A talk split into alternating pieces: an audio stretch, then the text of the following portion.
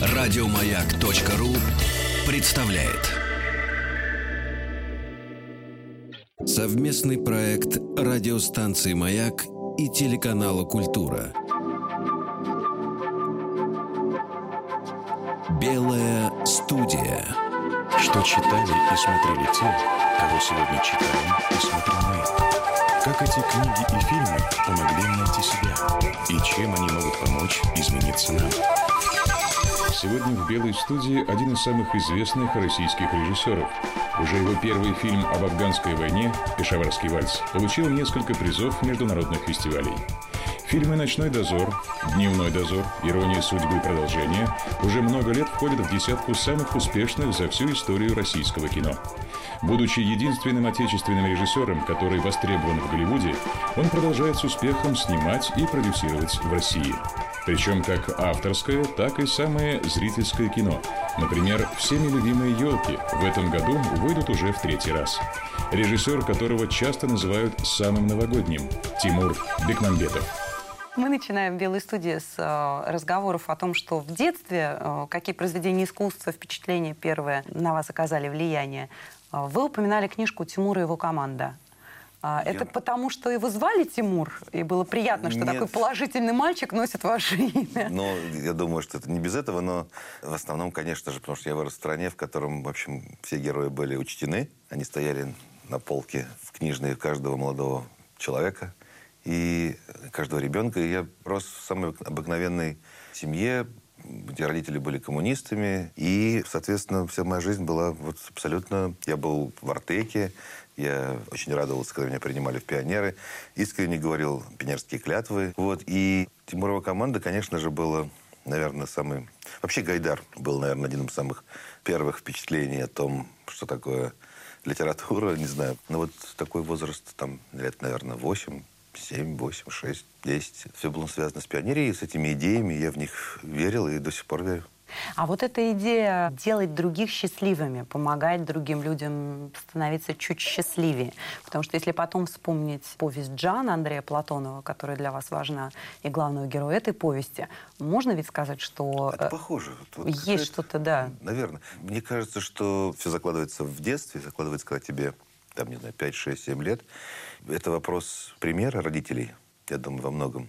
У меня была такая очень гармоничная семья, я, ну, все друг друга любили, и было много разных национальностей перемешано вместе. Сама идея жить для других, а не для себя, она была, во-первых, официальной идеей государственной в то время. И в семье это все было очень органично, и я просто помню миллион примеров. Самый интересный пример, когда мы жили в маленьком городке, назывался он Гурьев, в Казахстане. И нам, родителям, выделили 6 соток участок для огорода. И они меня заставляли туда каждые выходные, вместо того, чтобы как все дети играть в футбол, заставляли меня ездить туда и там копать какие-то грядки.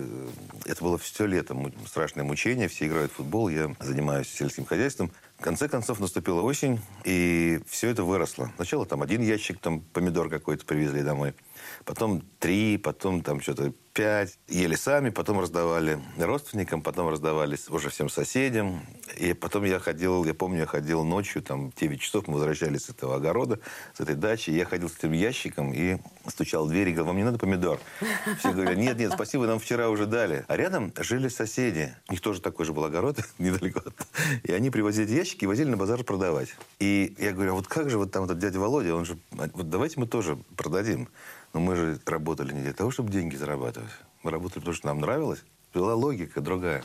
Но идея сама о том, что мы трудимся и работаем, потому что нам нравится. Не потому что мы это делаем для того, чтобы там, получить деньги или там, что-то еще. Просто нам нравится делать. Эта Но идея очень...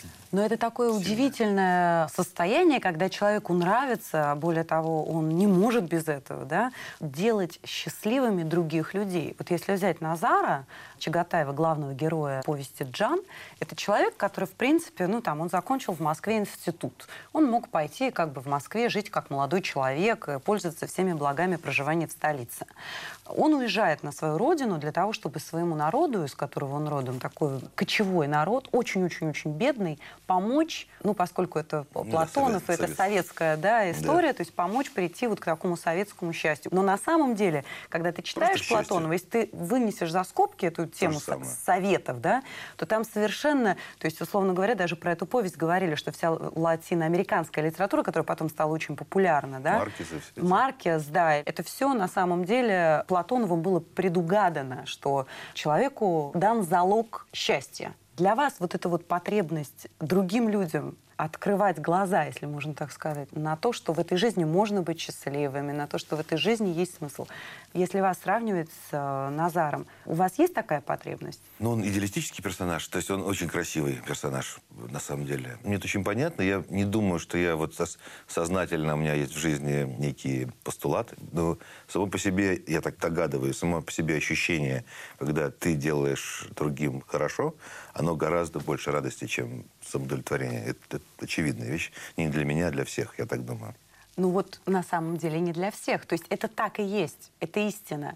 Но для того, чтобы прийти к этой истине, ведь даже повесть заканчивается словами, что теперь Назар убедился, что помощь ему придет только от другого человека. Да, гениальные слова. Но люди живут, на самом деле, очень часто, замкнувшись как и там некоторые герои, как другой Да, вот этот да, человек, да, да, да, который да, да. анти... Нур какой-то Нур, э, Мухаммед, Мухаммед, да. Живут с ощущением, что надо себе все-таки прежде всего хорошо сделать. А Это уж вот потом такая- там ты да, это- поделишься. Вот. Обычно так. Наверное, про это... Про это все ваши фильмы. фильмы. Попробуй подумать не о себе, а о ком-то другом. Хотя бы о ком-то. И Да. совершенно другая картина мира. Какое-то появляется четвертое измерение. А появляется ощущение, что все не зря. Потому что мы же разумные люди, мы же понимаем, что мы не вечные. Понимаем, что ценности внутри нас быть не может. Потому что, ну, если ты не вечен, как ты можешь? Тот, кто пишет книги, тот, кто открывает новые континенты, тот, кто пишет в Фейсбуке посты, чтобы все читали. Каждый из этих людей пытается остаться в душе другого человека. Он пытается информацию о себе и часть себя распределить в мире так, чтобы остаться в живых. Просто это единственный способ выжить, это делать другим добро, чтобы они тебя запомнили. Интернет – гениальное изобретение, которое просто это проявило, ну, до конца довело, и там это просто очевидно, потому что лайки и ретвиты – это, суть этой философии. Но здесь тоже интересный момент, что ты можешь хотеть остаться в душах других людей, ну, чисто технически, да, путем того, что тебя много, или ты делаешь что-то очень такое яркое. А можешь хотеть изменить их жизнь к лучшему. Можешь, И тогда можешь. ты останешься Конечно, по-настоящему. конечно. Я сейчас не говорю То про есть- мотивы, я говорю про результат, а мотивы, конечно, так же, как в интернете. Если ты попытаешься писать какие-то твиты или посты, которые ты пишешь для того, чтобы привлечь к себе внимание, тебе никто, ты будешь никому не интересен. В том-то и Если дело. только ты делаешь что-то искренне, и, и ты просто живешь, какой ты есть, то только это становится популярным. Более того, даже человек, который выходит, печатает пост в интернете с тем, что вот заболел ребенок там, то перепостите дальше. Даже его никто не... не, не, не- не- Точно. никто- потому что это, э, все понимают, что это какая-то попытка купить индульгенцию за то, что ты в реальной жизни ничего не делаешь. То есть интернет очень чувствительная вещь на, на любую ложь. И там, вот если говорить про то, кто мы и как устроены наши отношения, то в интернете это очень хорошо все видно. И самое интересное, что идеи коммунистические, я сейчас не политическую их часть Понятно, беру, да. а скорее гуманитарную. Идеи коммунистические от каждого по способности, каждому по потребности, она настолько упрощает вообще жизнь, Абсолютно. что становится Абсолютно. все понятно. То есть каждый человек делает максимально все, что он хочет сделать, насколько он способен, на что он способен. Чем он И может бе- быть полезен. Да, берет все, что ему нужно. Настолько красивая идея. Абсолютно. Я помню первый раз, когда мы делали фильм «Особо опасен», и сняли такой вирусный ролик про офисного работника, который разломал весь офис. Да. И когда я помню это ощущение, когда вдруг мне сказали, там, вот уже посмотрела, в первый день посмотрела миллион человек, потом на следующий день посмотрела уже там 4 миллиона человек, 11. И у меня, я помню, я был в Лос-Анджелесе в этот момент, и на YouTube увидел, что посмотрело 11 миллионов человек. Это было через три дня, по-моему, после выхода. И у меня было дикое ощущение, что я центр мира. Что вот, вот что-то такое я могу сделать, как будто, и все будут смотреть. Это вот ощущение артистов, которые выходят на сцену. Они что-то что делают, и зрителю это очень нравится. Вы сняли многим людям, вы это говорили, кстати, и совершенно точно, что ты можешь сколько угодно делать фильм про сегодняшний день, как все плохо, или там наоборот, как все хорошо, и при этом это будет проходить совершенно незамеченным. Но как только ты попадаешь в какую-то болевую, болевую точку, точку да то есть вот этот офисный человек, забитый абсолютно этой теткой начальницей, который в какой-то момент восстает и посылает ее там куда подальше, он настолько попал в души, в сознание, в желание миллионов этих, 11, да, а их на самом деле гораздо больше, людей точно так же послать какую-нибудь тетку. То есть вот это соприкосновение с тем желанием, которое рождается в душе людей, это, наверное, то, что и делает в результате произведения искусства да. востребованным. Заткни свою пасть! Ей дана капля власти. И она считает, что имеет право издеваться над нами. Обойдешься. Совместный проект радиостанции «Маяк» и телеканала «Культура». Белая студия. Именно собственные. Российский филолог, переводчик художественной литературы Лилиана Зиновьевна Лунгина. Начиная изучать филологию, последовала рекомендациям одного из преподавателей – посоветовавшего студентке сосредоточиться на редких языках. Лунгина посвятила себя скандинавской культуре. В дальнейшем это позволило ей не только успешно конкурировать с другими переводчиками, но открыть отечественному читателю настоящее сокровище – произведение Астрид Лингрен, первым из которых была сказка о малыше и Карлосоне, который живет на крыше. Это мы – это про нас.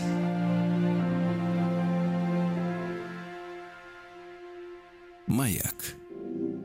Совместный проект радиостанции «Маяк» и телеканала «Культура». Белая студия. В «Белой студии» один из самых известных российских режиссеров Тимур Бекмамбетов. Интересно то, что фильм «Елки», его можно точно так же обозначить, как от каждого по способностям, каждому по потребностям. Да, Сделай то, что ты можешь на своем месте.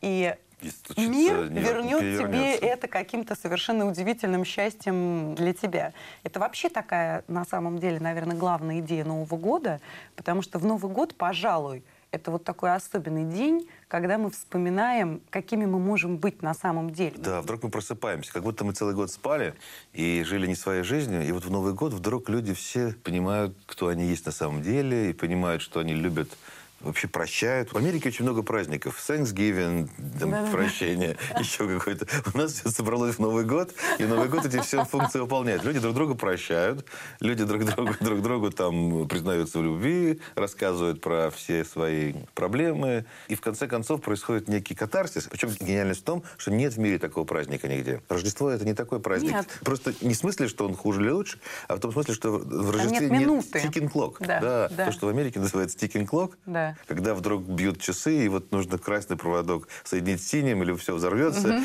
и все герои спешит, и все бежит, и там ребенок, ребенок вдруг появляется на, на пути. И вот это вот ощущение в Новый год, оно есть. И все ждут, что вот сейчас, сейчас, сейчас, сейчас, сейчас что-то случится, причем никто не понимает, что. Удивительная Счастье. вещь.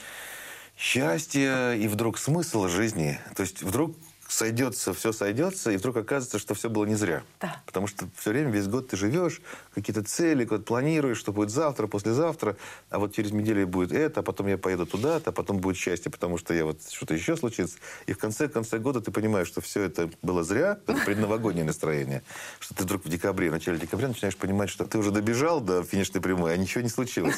И вот эта последняя надежда концентрируется. Это финаль, третий акт. В драматургии понятие есть третьего акта. Ага ага. в финале. И Вы вот это вот- гениально сказали, что для того, чтобы снять э, современное артхаусное кино, нужно от любой счастливой истории отрезать третий акт. То есть, условно говоря, в любой картине герой, допустим, ну, взять любой фильм, я не знаю, «Красотка», да? Да. То есть, условно говоря, он ее бросил, потому что она проститутка. И, И все, и конец. Да, и конец. грустная музыка и титры, и Канны обеспечена. Победа в. Каннах обеспечена. Ну, можно и наоборот, кстати. Можно к любому артхаузному фильму хорошему доснять третий акт, продолжить. Ну, вот Условно говоря, «Возвращение». Папа не умер. Да. Оказалось, что он Ну, вот жив можно- и вернулся да, к вот сыновьям. фильм, э, например, э, Ларс фон Триера «Меланхолия», где Луна, луна Да, ну, надвигается, наплывает. и вдруг появляются какие-то какие пожарники, да, которые летят на, на эту планету, там что-то взрывают, она меняет траекторию и улетает мимо. Ну вот был бы фильм коммерческий, если бы пошли смотреть. Потому что ценность артхаузного кино, что оно очень достоверное, очень искреннее, очень сильными Это характерами. когда хороший артхаус. Хороший артхаусное То есть, условно говоря, артхаус, это вы точно сказали, его тоже можно проверять. Если можно к этому кино приделать счастливый да. конец, и это будет массовая, хорошая, веселая картина, потому что ведь огромное количество фильмов, которым конец какой не приделаешь, они просто потеряют свою как Да, бы черноту, но хорошими все равно при этом не станут. Что мне нравится в вашем кино, его не назовешь артхаусным, за исключением «Пешаварского вальса», в каждом из ваших фильмов есть философия очень серьезная. И эта философия, она, в общем, укладывается в какую-то единую тему, так скажем, вашу. Я вот только обнаружил. Я никогда об этом не думаю. Буду искренним. Нет никаких планов. Я, вот все, что мне так интересно, все, что сейчас я слышу. Я вдруг обнаружил э, недавно, что в каждом фильме есть слово «судьба», так или иначе. Значит, в «Иронии судьбы», «Дозорах мел судьбы», в «Особо Станок опасен судьбы. станок судьбы». То есть, то есть это еще одна вещь. И, кстати, вспоминая про Назара Чагатаева, про Жан, он уже так нерелигиозный фильм. Он как бы внутри, он по духу он религиозный, но Книга. никаких признаков э, религии и у этих живущих в пустыне кочевников, откуда произошел Назар, там у них нет религии, они все разных э, Национальностей национальностей. даже, да. Вот. Но ощущение веры какой-то там вот в самом произведении есть. Потому что, наверное, Платонов сам был внутренне религиозным человеком. И как-то коммунизм соединился у него с христианством. И получился некий вот такой симбиоз. То есть почему Назар вернулся назад? Ну, потому что он по-другому, наверное, не мог. Там все именно очень сильная, сильная роль судьбы.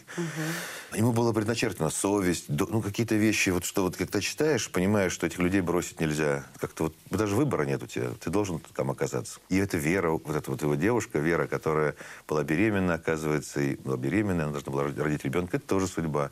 И как-то вот ощущение, когда есть некая предначертанность всего, и в рамках этого уже предначертанного пути человек остается свободным. И вот мне кажется, это очень важная вещь, потому что в пространстве, в среде без ограничений вот невозможно быть свободным. Потому что свобода – это же ощущение высвобождения, а не сама свобода. Вот это когда ты высвобождаешься, когда ты преодолеваешь уже заранее прописанный судьбой сценарий, вот в этот момент возникает ощущение свободы. Потому что, в принципе, так, если бы вот ничего не было, никаких не было рамок, то и ощущения свободы никакого бы не было. И вот там это есть. Там все время настолько предначертано все герою, и настолько понятно, что какие-то высшие силы действуют и заставляют его двигаться в одном и том же направлении. И в рамках этого всего он находит что-то человеческое, как-то это разрушает этот вот заданный э, высшими силами процесс, и вдруг ощущение происходит это освобождение.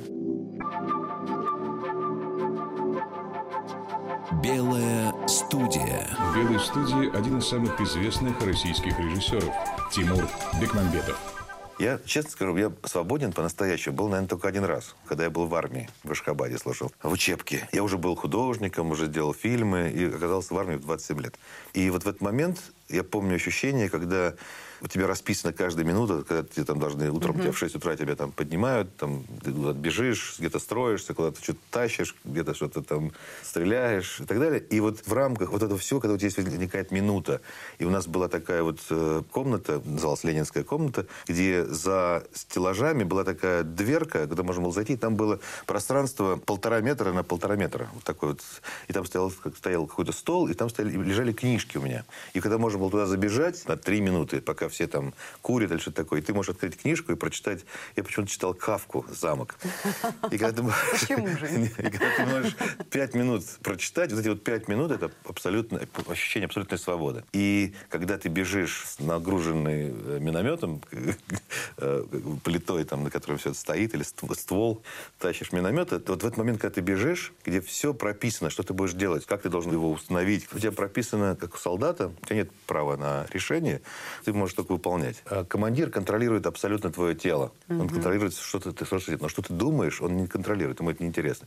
Поэтому ты абсолютно свободен. Ты бежишь и можешь думать о чем ты угодно. Ты не думаешь о том, что тебе может стать плохо, хуже, потому что хуже уже быть не может. Вот это ощущение, когда ты находишься в состоянии порабощенности обстоятельствами, ты становишься вдруг неожиданно абсолютно свободным. Это потрясающе. Знаете, Тарковский говорил, когда он снимал Андрей Рублев, что современному художнику, а он снимал в Советском Союзе, между прочим, mm-hmm. Не хватает ограничений, не хватает канона, который был... Ведь что такое Андрей Рублев? Абсолютно. Он писал в рамках абсолютно строжайших правил, да, то есть там, условно говоря, ботиночек, цвет, все должно быть на своем месте, своего оттенка. И при этом, именно в этом он был в состоянии проявить э, свое отношение и свой гений. Я вспоминаю «Дозоры», например, там тоже про это так получается, потому что вопрос, когда добро и зло заключили между собой договор, да. то уже, в принципе, твоя жизнь прописана. И есть два замечательных персонажа, Вербицкий и Меньшов, то жизнь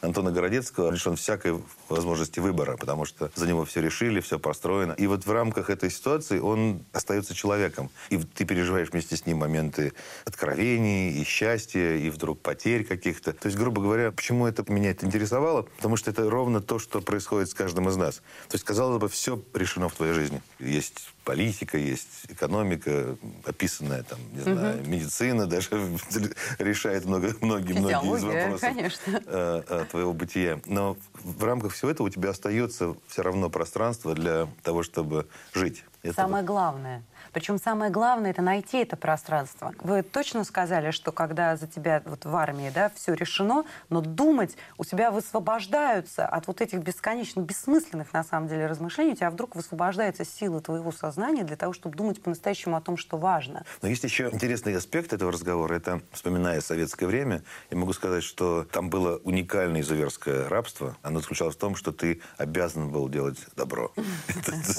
То есть ты был обязан жить для других. Это удивительная, страшная, разрушающая система. Потому что когда это твое личное решение, и когда это твое личное желание, это проявление свободы. А когда вдруг вся система построена так, и учебники школьные, и все на то, построено на том, что ты обязан делать правильно, ты обязан делиться с людьми, это вдруг настолько дискредитирует саму идею, и это ужасно. И не дай бог мы окажемся там опять. Конечно, потому что ты не можешь насильно человека сделать счастливым, ты не можешь насильно заставить его думать о других, ты не можешь насильно заставить его любить женщину, детей, родину. В чем величие э, книг культуры, искусства, даже вот кино, например, да, ты смотришь картину какую-то, и ты выходишь из зала, и в тебе рождается твое собственное желание что-то изменить, быть лучше. Ты понимаешь, что через это тебе будет лучше. То есть пока человек не приходит сам к этому открытию, ничего не получится. Даже тот же Назар, ведь он же не насаждает насильно. Будьте да, счастливыми, они, они он не заставляет. Все. Он их сначала распускает, они уходят в разных направлениях, и, казалось бы, уже все народ Джан разошелся и перестал существовать как единое да, целое. Но потом они возвращаются, потому что уйдя... Это третий акт как раз. Это третий акт. Вы знаете, кстати сказать, что Платонов, у него был вариант финала, когда все разошлись. Все разошлись, а Чагатаев возвращается в Москву, потому что он хотел создать произведение модель, о счастье. Модель мира, да. Он сделал это в третий Вы знаете, акт. это всегда выглядит... Вот я понимаю артхаузных режиссеров и писателей, почему они не хотят делать этого третьего акта. Потому что в жизни этого третьего акта не бывает. В жизни все, к сожалению, мы знаем, заканчивается. А мне кажется, что бывает. Ну, ну может быть. Не Хотя бы в Новый год, Тимур. Вот. Но всегда у этих третьих актов, у них всегда есть ощущение надуманности. Всегда. Это Достоевского «Преступление и наказание», все, что так все закончилось. Знаете, мне кажется... Оно есть. Но это то, что отличает сказку от э, факта милиционер, когда после аварии записывает, что произошло. То есть вот это вот различие между э, сухой записью... Актом. Актом, да, и произведении художественном. Вот А мне вот кажется, разница. что в сказке на самом деле очень много правды. Мне кажется, что вообще, если ты пытаешься пересказывать, а вся культура, она пересказывает реальность своим языком, а не является ею, Да. то в этом пересказе как раз это гораздо правдивее, чем отсутствие третьего акта. Потому что ведь и в Джан есть такая тема, и она есть, собственно, во всех ваших фильмах, что счастье для человека, оно вообще-то естественнее, чем Несчастье, несчастье. да. Хотя вообще-то мы живем с убеждением в обратном. Просто мы не... Нам кажется, что, ну как, если что-то хорошее случилось, ой, Это исключение. скоро закончится эта светлая полоса, и уж тогда на меня упадет кирпич. А на самом деле, это же потрясающая мысль, это просто до слез, когда читаешь у Платонова, что счастье — это естественно. Несчастье — это как раз какое-то отклонение, которое ведет к, к новому счастью, еще к чему-то. Вот, может быть, как раз в Новый год мы вспоминаем это состояние. Мы вспоминаем, что для нас естественно быть счастливыми. Да, да, еще это происходит исключительно потому, что я, как режиссер, могу э, сказать, что вопрос исключительно синхронизации. То есть этот эффект наступает только лишь потому, что это происходит для всех в одно и то же время. И все в одно и то же время синхронизируются и делают одну и ту же вещь. Режут салат, там собираются Да. у стола, смотрят на часы, выступает президент. Вот это вот сам ритуал синхронизирует всех, и ты не в состоянии уже никуда деться, ты уже оказался в этом потоке, и ты идешь к этой... своему к этой- счастью. к своему счастью. Это именно вопрос синхронизации. То есть у тебя нет выбора. Подавляющее большинство людей живут абсолютно в одинаковом ритме, смотрят один и тот же фильм, который называется там «Ирония судьбы». Потом что-то еще происходит, еще какой-то концерт, Новый год, огонек, а, а, и Новый год случилось, и все. Это, вот это вот, это просто вопрос режиссуры самого этого. Если бы это сдвинуть в другое место и создать такой же праздник с таким же отчетом, это уникальное, это вообще наше уникальное Состояние. со- состояние Я думаю, Новый что год. нам это дано за все страдания, э, которые мы да. имели в течение истории. Нам дали Новый год для того, А Вы чтобы- знаете история елок? Елки, которые называются елки 1914. Та же самая конструкция, какую мы знаем и любим э, в елках, когда много историй на огромных просторах нашей страны Да. развиваются и влияют друг на друга. Мы эту конструкцию перенесли на сто лет назад, 1914 год. С теми же почти героями наших елок, которые играют своих прадедушек, прабабушек, вот, э, в 2014 году. И там есть центральная история. Это то, что случилось в царской семье, когда император под давлением политиков решил отменить елки. Ну, мы не можем праздновать, когда идет война. И императрица, она попросила его оставить елки. Сказала, что в жизни, ну, кроме войны, политики, побед, кроме всего этого, существует просто этот праздник, который надо сохранить. И он ей сказал, что если ты соберешь миллион подписей, то я оставлю. И она собирала миллион подписей в 2014 году. По всей стране собирали в красных сумках. Это реальный факт? Да, да, да. Да Собирали что? подписи, да. И собрали миллион подписей. Мы нашли эту историю. В некотором смысле она могла быть как часть компании Банка Империал, который был когда-то. Уникальная, кстати, вот это была компания э, Банк Империал, которую вы снимали, потому что там в каждой этой маленькой истории было как раз и про судьбу, и про свободу, и про счастье, и про то, как... Еще про совесть. Вот почему-то сейчас вспоминаю, сейчас думаю. Да. Про совесть и про сочувствие. Первый ролик, который, собственно говоря, так вот по-настоящему пробился к сердцам людей, был ролик про Екатерину. Я вот помню в то время, поскольку у меня отец уже был тогда в возрасте, и рухнула империя, и многие-многие-многие, они оказались у разбитого корыта. И мне было очень жалко своего отца, честно говоря. Из-за этого это делал. Этот ролик, где сидел Суворов в конце стола, и царица, которая вдруг заметила, заметила это, спросила. То, что Екатерина поняла и посочувствовала, ну, почувствовала этого человека, посочувствовала ему и сказала ему, что я вас, грубо говоря, люблю. Это был момент вот этого катарсиса, который в то время мне казалось был очень важен. Это так потрясающе, это сыграно изумительно. Я помню эту паузу перед тем, как он говорит, до первой звезды нельзя, ждем. И понятно, что она в этот момент что-то понимает. У нее вот, вот этот вот... Совесть. Совесть. Это просто видно на экране. А когда мы это видим, мне кажется, что совесть — это как счастье. Это что-то присущее человеку. Это только так кажется, что это иначе. Что человек вообще подлый скорее. Вот мне очень нравится в «Темном рыцаре» Сцена с двумя с кораблями. кораблями. Да. Это гениально. Это про человека. Это точно. Это про то, что нам кажется, там один корабль с уголовниками вообще, которые убивали уже в своей жизни. Другой корабль там с людьми, на котором все, да, они уголовники, давайте их уже порешим и сами выживем. И в результате ни один человек ни на одном, ни на другом корабле не Это- может нажать на кнопку, чтобы убить всех остальных на... Это как раз то, о чем говорил Платонов, о том, что мы все родились для счастья. Это человеческое, что человек все-таки хороший. Если же кто-то из вас нажмет кнопку, я оставлю этот паром в живых. Так кто же победит? Коллекция самых опасных головорезов Харви Дента или милые невинные граждане? Не надо, мы не будем это обсуждать. А почему это мы не будем? Они сейчас то же самое обсуждают на том пароме. Давайте голосовать.